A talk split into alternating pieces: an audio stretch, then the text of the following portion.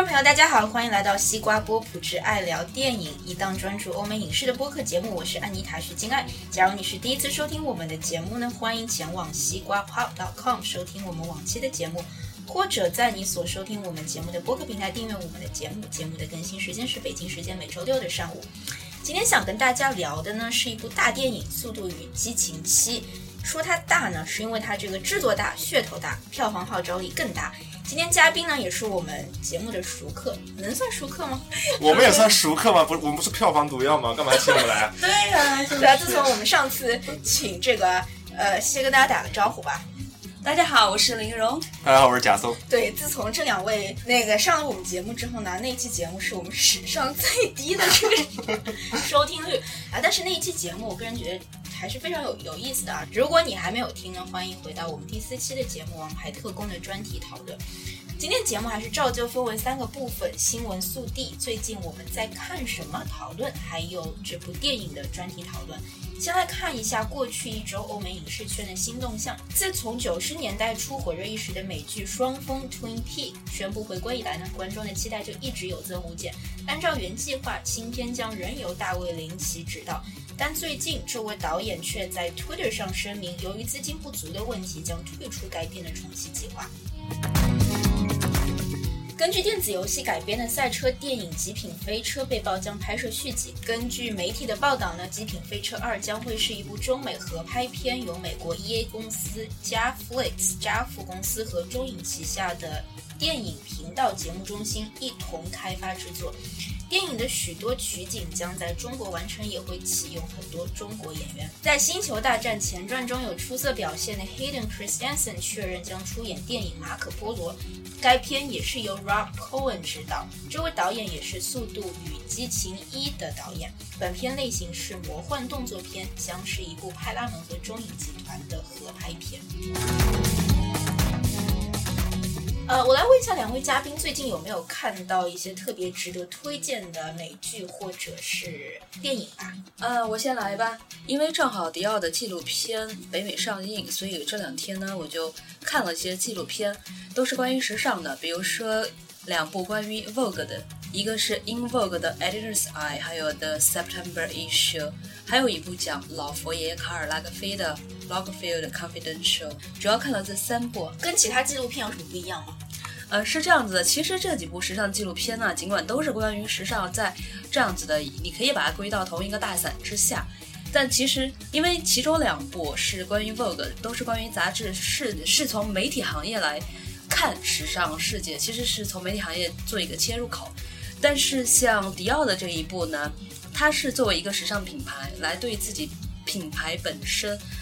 的一些，你不管说是价值也好，还是因为他最近换的时尚设计总监，还有从他的整个设计，还有从他的整个服装的制作过程，是迪奥他想自己给外界传达的一个形象。所以品牌和杂志他们的角度确实还是不太一样的。而至于老佛爷卡尔拉格菲呢，是从这个设计师本身的角度来出发，所以尽管都是时尚，出发点还蛮不一样的。是一个传记片吗？最后这个老对老佛爷这一个是一个传记片啊。我这两天看了一部一三年的老片儿，是导演 Spike Jones 的女字旁的她。我觉得，因为是很有名的电影，可能很多人也看过了。我感觉这是一部非常有灵性、满含深情的电影。男主角 Theodore 是以给人写信为生，主要是情书这类的。你看他写的满纸都是柔情蜜意和那种。默默的深情，说白了就是一个字儿酸。也许是这个职业的关系啊，让他这个人变得就是很剪不断、理还乱，然后心里又扭曲、压抑又纠结，导致他婚姻失败，相亲也不成功，一蹶不振。所以刚开始你看他，真是想揪着他的领子，然后就说你这个矫情的贱婢。后来啊，他装了一个这个 operating system，相当于我们现在用的 Siri。但是真是比 Siri 智能的不知道哪儿去了。Siri 跟他比，那就是傻乎乎一个。这个 OS 呢，也就是 Scarlett Johansson 声音出演的角色叫 Samantha，他很快就学会了跟人沟通，到最后竟然体会到了人的情感，最后跟这个男主人公 Theodore 呢产生了一段人机虐恋。我看到最后感觉真是应了《牡丹亭》的那句啊，情不知所起，一往而深。所以按说这应该是个很悲观的设定，但是呢，你感受不到太多那种颓废厌世的情绪。我觉得有两个原因啊，一是因为有斯嘉丽·约翰逊，她的声音一出来，哇，那整个人就被电到了，太性感了。因为本身斯嘉丽人也很美。但是影片里呢，他只是声音出演，你会不自觉地竖起耳朵听他声音里的起伏、颤抖和呼吸的节奏。我觉得他对我来说更像是个台词课的老师，让我会不由自主地跟着他的情绪，就把电影里的台词给念出来。斯嘉丽的声音不像声讯台的小姐那样如流莺婉转自如，而是带着一种像是微风摩挲树叶的沙沙声，真的一点也不做作。那个声音、语言还有音乐浑然天成，推动了剧情，就不自觉地把你带进去了。这可能也就是为什么他虽然全片都没有露脸，但还是拿下了第八届罗马电影节影后的桂冠。第二个原因是整部片子的镜头色彩非常丰富。你看，无论是男主人的办公室，还是他的公寓，包括他自己的着装，大多都是浅色、暖色，甚至是明亮系的。每个布景都很有未来感，就好像随手翻开了一本建筑和设计类的杂志。而且因为这个片子主要是在上海取的景，上海的雾霾呢又自然而然给它加上了一层朦胧又迷离的滤镜的效果，看着十分舒服。如果没有看过这部片子的，我觉得不妨一看，我觉得是很打动我的。我想给大家推荐两部我最近看的，其中一部我也是跟林峰和贾松推荐了，不过我觉得他们肯定没有看。那个你说路易不容易吗？对对对，叫做这个。这个路易不容易啊，它其实是一部非常呃是一部喜剧吧，然后是一部这个每集都到底有多不容易？非常非常不容易。就是说我先说下这个总体啊，我觉得它是一部，它每集是非常短，只有二十分钟，所以我一般都是每天吃饭的时候啊，在那里啊播一集看一看，笑一笑。就是你会是属于抱着想笑的心态去看，但是看的时候呢，你就会有一点苦闷和一种压抑，因为你觉得。这个陆毅在片子里谈到的那些话题，非常非常现实，就是他真的是以一种把别人的快乐建立在自己的痛苦之上。这种感觉，他用自己的现实生活去告诉别人，其实这个生活有多么不容易。但是在别人旁观者看来，就会觉得因为自己没有代入感，就会觉得这是个非常好笑的事情。但这种没有代入感，只是一个 delay 的一个效应，其实是有在你自己的身上找到。只是我当我们在听的时候，你没有那种呃那种感觉。另外一个让我对这部剧非常有爱好的是，我觉得看完之后吧，有苦闷。然后呢，他是经历了一个先非常幽默，再非常苦闷，哎，然后再再最后再非常高兴的一个阶段。为什么说最后非常高兴呢？反正我每次看完都觉得自己生活挺美好的，呃，没有那么失礼啊。毕竟我对吧，头没有秃，然后我不是一个有两个小女孩的单身中年老爸。我妈也不会在她七八十岁的时候告诉我自己其实是一个 lesbian，就是非常非常多这种人生的这种小悲剧，就是这种无数小悲剧的堆砌，就堆砌到了她这样一个四十年之后，因为这个设定是她是四十二岁这样一个年龄，你就会觉得她身上反映出来那种真的是我们中国人讲的这种四十不惑，然后又有一些这个美国人讲的一种小智慧，一种非常啊 wordy 的一种一种表现，所以我每次看完都像被打了鸡血一样。嗯，那我们一定要看。会吗？我下个礼拜来问你啊。我觉得观众要骂人了，我们是来听《速度与激情七》的。好 了，那为了大家不要再就是退订我们的节目，我们快点进入今天这个主要主要电影的讨论啊。这个《速度与激情七》，这个在进入这个电影的具体的讨论之前，我们先来看几组这个背景数据啊。这个电影呢，我跟大家分享一下，当时我们去看的时候，我们进的第一个影院票全卖光了，就是它，它是那天应该是礼拜六是吧？对，礼拜六对，对吧？它是第二天在在美国第二天，这个四月四日啊，这这一天，当时是，然后我们就跑跑去另外一个影院了，还花了一个多小时，转了两趟车，到了一个穷乡僻壤的地方，结果那场也是很满的，对，非常非常满，九九成应该有吧，三个都还没能坐到一起，对。我们来看下几个数字啊，这个电影的成本是一亿九千万美元，截止到上周末，就是它上上映的这个首周末啊，全球的票房是逼近了四亿美元，在美国这个一点四七亿的这个票房收入，然后呢，跟这个票房收入相这个这个接洽的，我查到一个数字啊，就是说这个电影呢，网上就出现了这个盗版这个下载啊，然后在这个三天之内，它的这个下载量就超过了两百五十万。问题是这种片子你不在影院里面看，你在自己电脑上看什么劲儿啊？说太好了，我也是这种感觉。哎，你们在看这部片子之前有看过其他电影吗？就是我特别想知道，就是如果呃对于一些没有看过之前六部的观众，你们觉得他在看这部电影的时候会有一些情节上的什么呃空档吗？其实我觉得倒没什么，因为我就是头六部，除了第五部之外都没有看。但是我在网上就是随便搜了一下剧情，就是这个线大概能穿起来，而且每一部跟每一部之间，我觉得都我觉得都挺独立的啊。而且你看那种片子，观众基本上都知道自己要去看什么。进了影院，我就是要看追车，就是要看复仇，就是要看爆炸，看的其实就是那些不合逻辑的特效。说白了就是这些，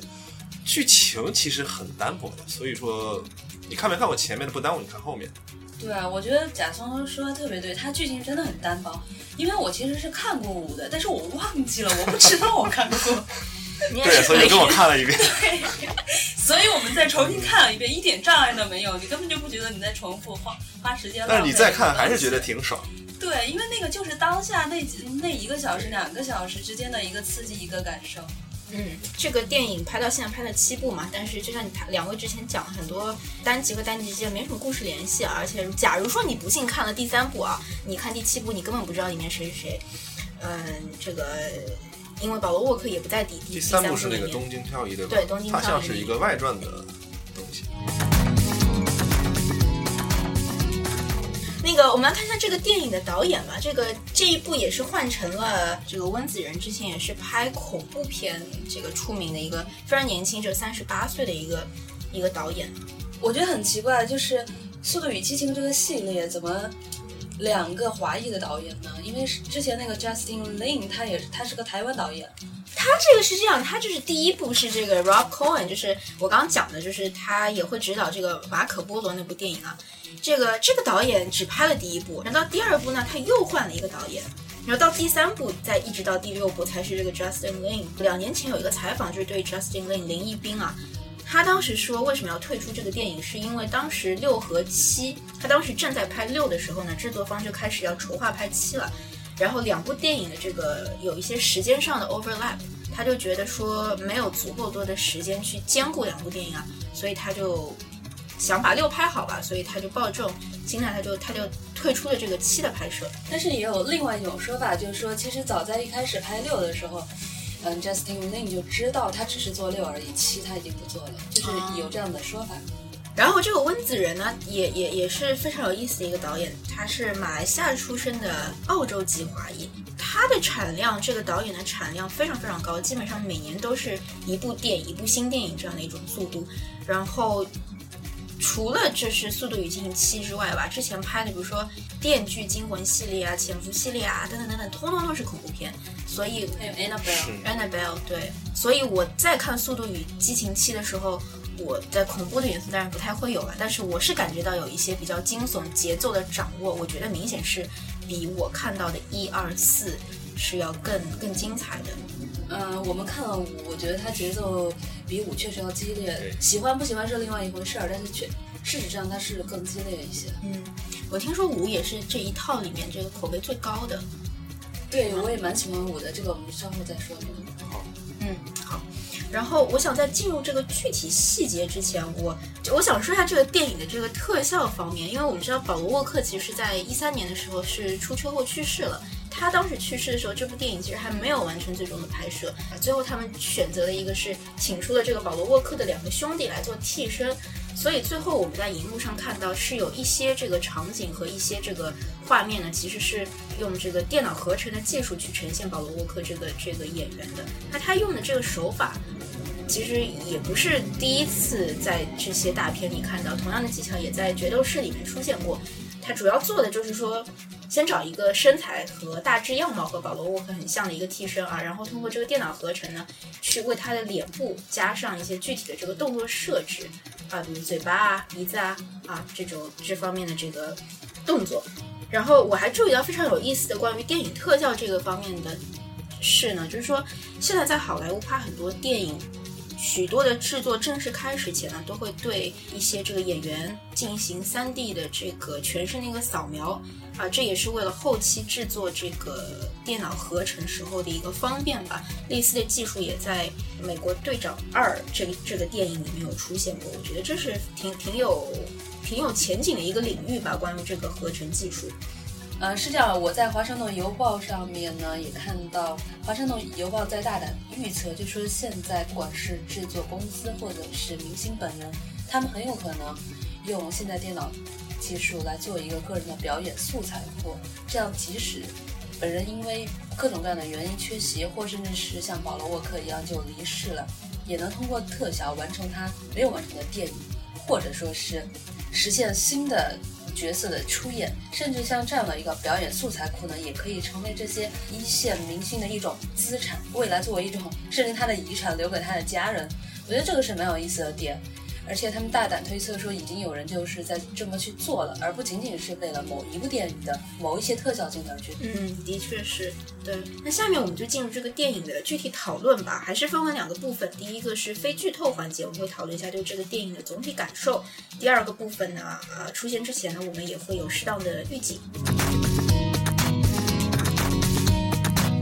我先来问一下两位对这部电影的总体感受是什么样的？贾松先来吧，很久没听到你讲话了。我觉得就是爽吧，我觉得跟大多数人为了看这部片子的心情是一样的，很大程度上就是追求那种搞破坏带来的那种快感。所以我觉得一部电影能够做到让人的情感得到宣泄，就已经是很不容易了。我觉得呢，可能是因为性别不一样吧，可能男生还是更享受一种刺激、一种破坏感。我觉得对女生来说，可能就比较不一样。我觉得像看《速度与激情》这样子一个特技加特效的大片，尤其是在电影院里面那样子一个声效特别好的环境，感觉就像是一群人在一起坐云霄飞车一样的体验，全程非常紧张，但是下车就完事儿了，就故事情节该忘就忘 光了，就像之前我看过五一样，过后就忘了。太对了，我觉得不怪你，不怪观众，呃，怪什么？怪电影啊，因为它真的就是没情节啊。对，因为其实其实对这样的电影来说，它的故事构架只是一个必要的成分，它只是供这种惊险的追车或是打斗上演的一个舞台而已，仅仅如此了。本质上就是调动人们的肾上腺素。总而言之，这一部呢不是《速度与激情》系列最好的一部，但一定是最特殊的一部，推荐观看。而且是阵仗最大、最恢宏的一部，我觉得就是作为已故的保罗沃克的这个谢幕之作。真的是，我觉得没有什么可说的。不过接下来还有三部可以期待，就是至少还会有三部。那这大概会是在零零七系列之外最长的一部了吧？哦。接你刚刚说的《云霄飞车》啊，这个电影是环球影城的作为发行方嘛。今年六月二十五号，洛杉矶的环球影城也是会推出一个。叫做 Supercharge 的一个新的这样一个游艺项目啊，到时候呢，它是以这个《速度与激情》作为一个主题背景，到时候游客会乘坐这个有轨电车啊，进入一个时速高达一百二十迈的三百六十度环幕包围的一个三 D 世界。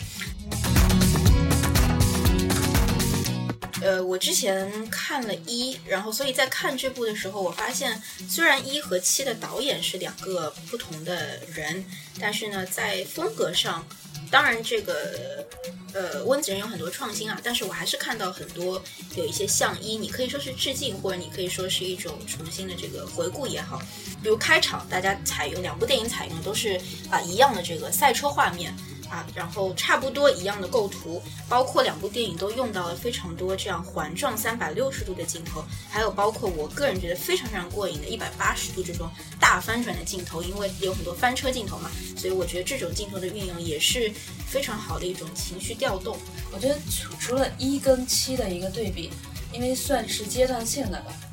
五跟七的对比，我觉得也是蛮值得说一下的，因为我跟贾松看了五，大家都蛮同意五其实是蛮经典的一部，在这一系列里面都是必看的一个。我个人的感觉是从故事上来讲呢，我更喜欢五一点，因为嗯，在五里面最主要就是 Dominic 跟警察 Luke Hobbs 他们两个人之间警察与逃犯的这个对立和和解，尽管说像这样的一个设定其实也是蛮俗的。但是相对之下，还是比七的故事更有冲突感。那下面我们就来讨论一下关于这个电影的具体细节啊，下面会有一些剧透部分啊。还是我先来问大家的一个问题吧，老问题啊，就是你觉得这个电影里面有什么比较点睛或者你特别喜欢的画面吗？这一部给我的感觉就是导演他真的很喜欢把车给搞到天上去，所以有两幕给我印象很深。一幕是电影开始的时候，由 Kurt Russell 扮演的这个 Mr. Nobody，就是特种部队的那个 boss，要把 Dominic 这波人连人带车空投到敌对分子控制的这个地区去解救那个 Hacker Ramsey，所以就有我们看到的那个车从飞机上被抛下来的这一幕。他们这几个人开着几辆肌肉车，不得不说呀，那真是超高配置，经久耐用，近乎是金刚不坏之身啊！哪儿膈应往哪儿开，哪儿石头多树多就往哪儿撞。就这种脱离常理、不拿生命当回事的，让人看着很带感。那这个场景的拍摄呢，是从 Dominic 从飞机尾部倒着开出去，然后自由落体开始的。这个部分不用说啊，他开出去了以后，后面是特效负责接上的。但是值得一提的是，导演他真的找来了很多辆车，从飞机里面推出去，任由他们往下掉。随后再由一组跳伞的专业人士拿着摄像机跟着跳下来，捕捉这组车坠落的镜头，给你感觉非常的震撼。但是这个车里边的演员他有自己面部特写嘛？这个演员呢是特效组做了一个特殊的装置，把它放在里面，连人带车。这个装置啊，可以旋转跳跃，可以那个翻滚摇晃，就能模拟出那种高空坠落的感觉。所以的公牛一样。嗯，所以这个演员的这个在车内部的这个拍摄就是这样，在这样的装置里完成的。所以我们看到的其实是真实与特效交叠的场面。对，我觉得在这个一切皆有可能的特效技术的时代，导演能够追求一个真的效果。三个步骤里面有两个扔车和着陆都是实际拍摄，我觉得这一点他们的追求倒是蛮值得敬佩的。而且我觉得这一幕看的时候，你会知道它肯定是用到了合成技术，但是我看的时候我就根本没去想，因为真的是太紧张、太刺激，你只是顾着眼睛盯着这个大屏幕，在看他们这个车自由落体之后，这个降落伞怎么样缓缓打开，怎么样最后落地，就你不会去想，哎呀，这个看上去好假，就不像我看一些其他的这个呃超级英雄类电影，我可能会觉得哎这个地方很假，那个地方很很很很怎么样，但这个电影我觉得它是。这个节奏的掌控已经包括这个特效的制作，已经超越了我作为一个观影者非常常有的一种质疑。我觉得这是电影非常成功的一个部分。还有不得不提到的一个场景，就是他们在阿布扎比三幢大楼之间飞车的那个场景，是很精彩。而且就是那个 Vulture，他甚至找了一个物理学的教授，专门研究了一下，说这个东西到底能不能有没有实现可能。他们找到了，就是实际上这几座大楼是在阿布达比的一个酒店，本身是有五幢，嗯然后他们鉴定了是最有可能是哪哪几幢，然后他们之间的间距是多少？结论呢就是，如果他们那辆车下落了四层楼的距离呢，大概是要一点六秒；如果是两层楼的距离，需要一点一秒。这两个时间呢，分别需要汽车在七十迈或一百迈的速度才可以实现两个楼层之间的这个跳跃。尽管这款价值三百四十万美元的车可以在三秒内就加速到六十迈。如果是匀速加速，它需要三百英尺的距离供它加速到一百迈，而这个大楼显然并不足够提供这个距离。然后我们可以看到他们在大楼里面旋转旋转，但是以他们那个速度旋转的话，人早就被那个离心力给飞出去了。所以其实是怎么说呢？还是脑洞大开，意想呃成分在里面比较重，嗯，但是特别精彩。对对对。不过有一点值得吐槽的就是，当演员在里面的时候，前两次穿越都是毫发无损。当时在想，哇，这个车的车质量太好了。但是演员一跳出来之后，那车立马拍到楼面上掉下去其实我当时在考虑的一个问题是，这个车如果飞出去的话，它有没有可能撞到楼层跟楼层之间的那个地方？对对对那个地方应该挺粗的吧 对呀、那撞到钢筋混凝土，那不就一下就掉下去吗？啊，我觉得整个这个场景，包括这个撞车之前啊，呃，起因是这个 Ramsey 的这个一个这个芯片儿被他的一个猪猪一样的队友卖给一个阿布扎比的那个王子，然后那个王子开了个 party，结果这个 Brian 和 Don 就要去偷人家车，因为那个芯片在这个车里边存着，就有点那个大脑蟠桃会的感觉。这个车，这个这个在这个车飞出来撞楼的场景，我觉得给我更多的感受，它是很华丽、很很很壮丽的感觉啊，因为就是有一种那种鲸鱼跃出水面的感觉，然后从一个楼撞进去，然后再再飞，然后再撞，最后幸亏是这两个主角他身手矫捷，能够弃车保命。最后这个豪车下场很惨的，摔得稀巴烂，就是整个从 party 到这个飞车完成的过程一气呵成，包括 Dominic 老婆跟一个很壮的女保镖打斗，就是这些环节都是穿插在一起的，让人感觉哇，真是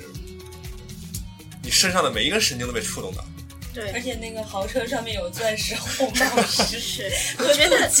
对我觉得这个电影这真的是它节奏很好，它不是一路在那里飙车，让你觉得会有一些视觉疲惫感，它有这个打斗，而且这个打斗不只是我们看到的一种街头打斗。呃，这个是，比如说他们这个男人男人之间，他们是不用这个啊枪，是用这种冷兵器在那里在那里战斗。像这个，但是呢，同时呢也会有一些女性的这种对决，所以我觉得这个节奏非常非常好。另外就是讲到我们讲到这个阿布扎比这个五五层楼，这个这个五栋楼呢其实是在一起的，它是三座，其中三座是这个住宅楼，然后一座呢是商务楼，剩下的一座呢是酒店加住宅楼。所以这个电影是真实，的确是在那边取景。然后我因为比较好奇，因为这个电影是把它描绘的非常非常辉煌，我就去查一下那个酒店啊，发现发现它这个呃一个这个双人房的单晚的这个价格呢，啊，你们猜一下是多少？肯定很贵喽一。万刀吗？有这么多吗？真的没有，只有一百五十美金。赶紧去150住一下，赶紧。然后我查了一，下，在上海的半岛，就是一百五十美金，差不多一千人民币嘛。就是在上海的这个半岛酒店啊，就是这外滩那那那那那那那块的啊，这个价格呢是这个阿布扎比这个的两倍。所以我觉得，如果如果啊哪哪一天有朝一日有机会去这个阿布扎比旅游啊，真的真的是可以去一下。阿布扎比对啊，应该还不算物价很贵。如果是迪拜的话，像那种帆船酒店，可能一晚就不知道了。我刚开始以为它是帆船酒店来着。嗯，帆船酒店是这个一个不是在迪拜吗？对对对，看完这个电影，对这个电影印象最深的应该也就是这两个吧，一个是这个降落伞，还有一个是楼间的飞车。这个呃，还有其他的这个环节要补充的吗？其他的片段？哦，还有一个那个就是 Brian 在悬崖边的那场戏。就他从那个公交车上跑上来对，对对对对，我在想他要多快的速度能够超过那个车掉下去的速度，想太多了。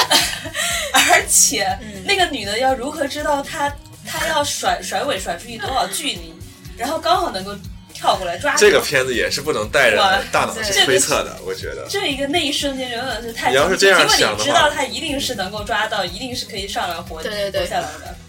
我觉得不是我觉得很有意思的一点就是说，很呃我就是我大家都知道保罗沃克去世，那这个电影非常精彩，是他没有故意的去把保罗保罗沃克这最后最后这个角色把他弄死啊。而是就是留下了一留下的一个一个很开放性的一个两辆车驶向不同方向这样一个结局，我觉得也是避免一些就是非常俗套的这种这种结尾吧。你是怎么想？就是感觉是一个开往另一个世界，另一个就是对啊，你就是分道扬镳了嘛，嗯各自走上不同的路。但是他在那条路上，他还是好好的，他并不是只是另外一个世界。大家都是一路走好。对对对我对我其实没有想那么多我没有把他说他一个阴间一个阳间，我只是我只是觉得啊，他就是驶向两个方向。啊，我其实当时连这个都没想，我其实当时想想，可能他们他们两个家住不一样的地方，因为我当时一就是整我个是想到那个影院，是，你们这么一说，我想到了。我当时在最后看那个他们在沙滩上玩的那个时候，那个是让我有点触动，因为他已经去世了嘛。对，他表现出来就是那种，无论是亲情还是家庭的这个纽带关系，让我都感觉，可能他真的就是在天国过得很好，也是能能够像现在这么幸福，就是跟朋友在一起，跟家人在一起。这保罗沃克你们知道吗？他实际有家庭吗？他没有妻子，他有一个女儿，十几岁，啊，是和前妻是领养的。呃，女朋友生的。我当时是这样的，就是那个你讲到沙滩那个场景吧，我觉得沙滩场景就是非常，我当时看到就是那一幕，我后面那个女生，我能感觉到我斜后方一个人啊，那个观众，他应该是这个电影的忠死忠粉，因为这个电影在放到很多一些地方的时候，基本上大家。都很安静，大家找不到笑点，但是他就一直在笑，就我隐隐约约能感觉到他是知道一些内幕者这种笑话，他应该是前面追了很多。然后这个电影到了后半部分，我就听到后面默默的传来这个抽泣的声音，然后尤其到了这个沙滩那一幕就。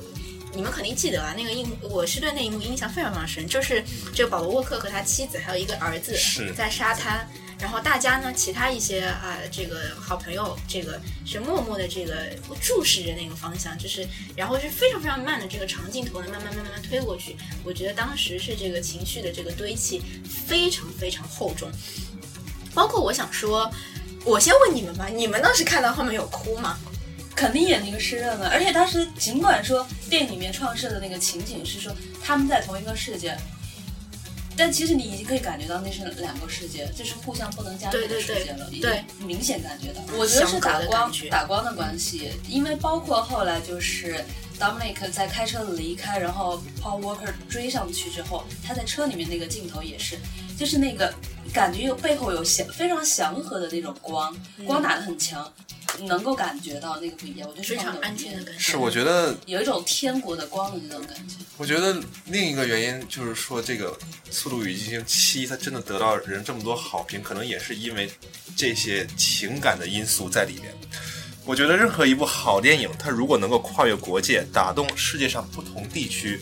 不同文化、不同习俗的观众，就非常难能可贵。而且这一定是因为它它自己内在所蕴含的那种普世价值。就这种好的影片，它所营造的这个虚拟的世界，它恰恰是反映了现实。观众走入其中，进而在其中发现了自己，发现的就是那种人性的一面。你看这部《速度与激情七》，你抛开那一连串追车、爆炸、打打杀杀的场面，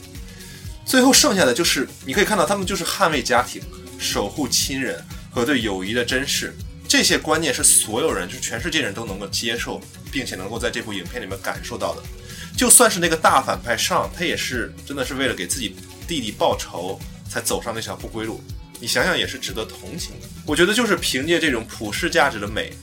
才能使这种本身很单薄的剧情能够衔接得上。如果它只是一部单纯的暴力影片的话，没有这些这种温情的东西在，我觉得看完了只会让人感觉疲惫和乏味。嗯，我觉得刚才呃贾松提到这一点，就说这个电影它传递的这样子的一个价值，我就想到就是说，通常其实像这一类的电影，它更多彰显的是一个兄弟情，就是上次像你说的那个对词就是 bromance，但是这一部电影它是分外强调就是家人这一个概念。《纽约时报》影评人 A.O. Scott 就有一句评价说：“Gasoline is thicker than blood。”通常我们都说血浓于水，但是在这部电影里面，它是汽油更浓于血液。他们后天的这个情谊是超越了一个天生的纽带。他对于这个价值观的强调，而且包括我们可以看到，从电影也好，然后电影之外的地方，你能看到这样子，他们这个 cast 整个是整个真的是很融洽，像 family 一样。我很能理解你这个点啊，因为这个片子里，你看 Dominic 他自己是有老婆，而且他老婆又失忆，然后最后怎么回到他身边？其实这个影片也是花了一定的精力去描写他们两个人的关系。然后 Brian 呢，他自己也有一个美丽的妻子，还有孩子，然后这个家庭这个纽带之间的联系呢，也是很就是很着重强调的。这两个等于说是男主角都有两个很强势的老婆，可是你就是不觉得这个这两个老婆有什么重要的？我觉得真正就是给你最直观印象的还是 Dominic 和 Brian 这两个人之间的他们之间摩擦出的火花，他们这个兄弟情谊。但是有一幕我挺，就是我觉得可以用来，呃，我不是为了要反驳，只是我觉得是电影里呈现出跟你刚刚讲的不是很一致的，就是说，在影片比较开头的一部分，就是呃，这个 Dom 的家不是爆炸了吗？是。但是爆炸的那一幕，Dom 的妹妹，就是这个 Brian Paul Walker 饰演的那个角色啊，他的老婆，他就是在在房子爆炸的那一刻，你会看到 Paul Walker 是冲向了他的妻子和他的儿子，然后 Dom 这个角色他是一个人默默地站在了那里，就只有他孤身一个人，就是他当时就有一个眼神，就是远远的望下望向那个那一家三口，当时那种感觉，我就会觉得说，这个电影一直强调那种兄兄弟情，在这一刻跑到哪里去了呢？我们所谓的一种家庭，一种兄妹的情感，在这一刻，这种比较危险的这个时刻，又跑到哪里去了呢？我觉得当时我对这个其实角色非常这不同情。冲突吧？我对，觉得啊我觉得不冲突，这个是蛮自然的一个，而且人们肯定不会期待说你朋友之间的感情和这种形式的家人能够超越那个部分。而且其实我觉得，他是把家这个概念给扩大化，把这些朋友给囊括进去了，但并不表示说这个核心的家庭成员你要把这个东西稀释了，我觉得不是那样子。我觉得 Dominic，你看他站的那个位置啊，他是离那个爆炸源比那个 Power 和更近那个更近。我觉得给我的感觉更像是他希望一个人能够保护他的三个，就是希望就是因为都是既有亲戚的关系，又有这种战友的关系在里面。而且毕竟也是一个孩子，一个女人，嗯。男人总是要扑向他们。嗯，其实主要精彩的部分，我觉得还是集中在前半部分啊，到后边儿就是那个无人机出来了以后，在洛杉矶街头的那种飞机追着车打，我觉得我不知道是调度的问题还是什么问题，给我感觉就有点混乱感，就是都是那种震耳欲聋的爆炸追车，不会像前面的几幕给你感觉安就是安排的很很精致、很精心，就感觉就是大家都在乱打，然后你也找不到点。然后你讲到那一幕，其实那一幕当中很重要的一个角色就是那个 Ramsey 嘛，有一句台词很有意思，身材很好，我只想说很有意思，因为这个人，呃，他是在影片里面是当一个像一个黑客一样的角色嘛，呃，也是一个正面角色，呃，没有太多这个打斗场面，但是呢，可能因为是没有什么打斗场面，所以当时就是他被解救出来以后，人是处于昏迷状态。然后，不知道你们注有没有注意，有一句台词是说，就就是那个 Dom 的妻子，就是一个非常强壮、精壮的一个女女性啊，就对这个人叫了一声，她说 “Wake up, Hello Kitty”。我当时就觉得那个那个挺好笑的，就是 Hello Kitty 难道也变成了一种这个代表了一种因为你想喜欢 Hello Kitty 的女生都是那种娇滴滴的呀，然后很柔弱，而且感觉就是那种从小就被父母当公主捧着的对对对女生。是但是提到他们两个，但是提到他们两个，就是这部电影里面的女性角色，就是也有一部分人这样子认为，就觉得这个电影里面的女性，她们其实并不是真的是那种 Hello Kitty 似的，就是什么都不会的花瓶。不管是五还是七里面，五里面有一个以色列的演员，他演里面演的车技非常好，甚至超过其他的一些男生。然后在这一部里面，Lady 她是能够直接上场打架的，然后车技没得说，像这个 Ramsey 她身材爆好，足够做花瓶的资本是吧？但她却是这样子一个技能高超的 Ramsey 是个非常有智商的女生，你看她对就是被唤醒了以后，她能马上熟悉就这些救他们的人，每个人是什么身份。我觉得，对包括她她开发出的这个软件，你想想能被这个恐怖分子盯上，说明非常有价值。对，就是这部电影里面它的女性女性角色吧，其实都是各自有各自的，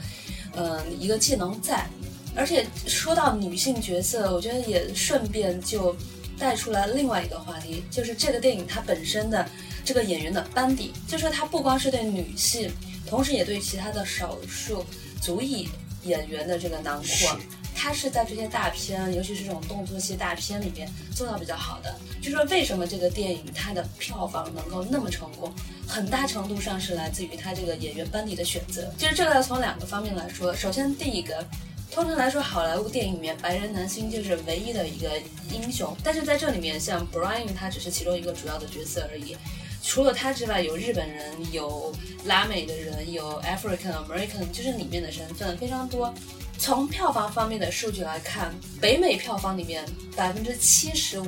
都是来自于少数族裔，白人观众只占了百分之二十五。而在这百分之七十五里面呢，西班牙裔最多，占了百分之三十七，黑人占了百分之二十四，亚洲人占了百分之十。这是在北美的市场上就已经形成了那么大的一个比例，而在全球票房上，反映的又是同样的另外一个问题。因为像这部电影，它在除了在阿布阿布达比那边取景，然后在包括东京、包括伦敦各个地方取景，他在各个地方的取景其实也不光是为了电影讲故事的需要。他也是为了让这个当地的人能够有什么东西能够 relate 到这个电影，然后对他全球票房产生一个影响。嗯还有一点值得期待的就是，因为这个电影未来至少还有三部，而且很明确的提到了说还没有在中国大陆拍过，所以很可能下一步就是在中国大陆了。